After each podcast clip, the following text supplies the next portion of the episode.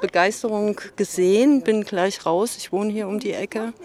Und für mich ist es super äh, zu sehen, wie die jungen Leute wieder aktiv werden und nicht alles ähm, fraglos und ohne Kommentar hinnehmen, weil ich das auch so erlebe, dass die Zustände sich so zuspitzen und so am Bedürfnis der Freiburger vorbei geplant und entschieden wird, ähm, dass ich das einen sehr guten und unterstützenswerten Schritt finde, solange das alles friedlich abläuft. Ja.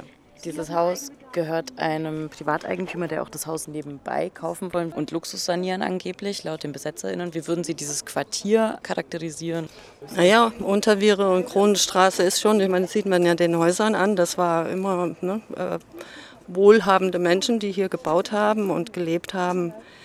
Ähm, ich finde es schon erhaltenswert in der Art, äh, aber ich finde, es muss nicht in Folge so teuer werden dann. Ja, es könnte ja auch zu einem normalen Preis angeboten werden und trotzdem kann auch mal ein Auto-Normalverbraucher in so einem Haus wohnen. Warum nicht? Ja. Die Leute, die da drin gewohnt haben davor, sollen über den Zeitraum von eineinhalb Jahren rausgeekelt worden sein. Kennen Sie ähnliche Geschichten hier?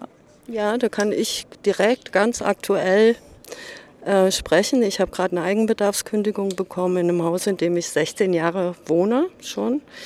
Damals äh, die ehemalige Besitzerin war sehr sozial äh, eingestellt. Es war nicht saniert, aber ich komme mit Ofenheizung wunderbar zurecht. Das Haus wurde verkauft. Das haben wir selber noch unterstützt, dass das der Mensch bekommen hat. Das ist ein Architekt. Ja, der hat mir jetzt die Eigenbedarfskündigung geschickt, weil er die Wohnung als Büroraum nutzen möchte ein Architekt, der soziale Projekte baut, plant, sich selber aber persönlich so verhält. Und das finde ich. Syndikat, muss man einfach dazu sagen. Der Mensch baut für das Mietshäuser-Syndikat. Ja, auch, zum Beispiel. Was könnten Sie sich denn vorstellen, was mit diesem Raum, der jetzt hier besetzt ist und wahrscheinlich bald geräumt wird, passieren würde, hätte können? Ja, dass man den zum Beispiel so weit zur Verfügung stellt zu einem Mietpreis, finde ich schon, das soll bezahlt werden. Aber für Menschen, die wirklich gerade keine Chance haben, es könnten Studenten sein, kann ja eine vorübergehende Nutzung vereinbaren. Oder für Leute, die in so Situationen kommen wie ich jetzt, dass die eine Möglichkeit haben, nicht unter so einen Druck zu geraten und wie so eine existenzielle Belastung ist es ja auch. Ich bin 65, für mich nicht lustig. Ja.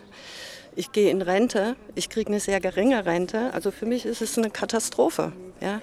Und wenn ich da eine bezahlbare Wohnung haben könnte, wäre es für mich perfekt. Ich könnte in meinem Viertel bleiben. Ja, ich kann meine sozialen Kontakte aufrechterhalten. Oder junge Familien, ja, die ja auch Schwierigkeiten haben, ne, wenn, weil irgendwie zwei Zimmerwohnungen, 80 Quadratmeter, was soll das, ja? Äh, zu bauen. Das bringt ja nichts. Äh, ne, junge Familien brauchen mindestens drei Zimmer. Auch die werden da super gut bedient.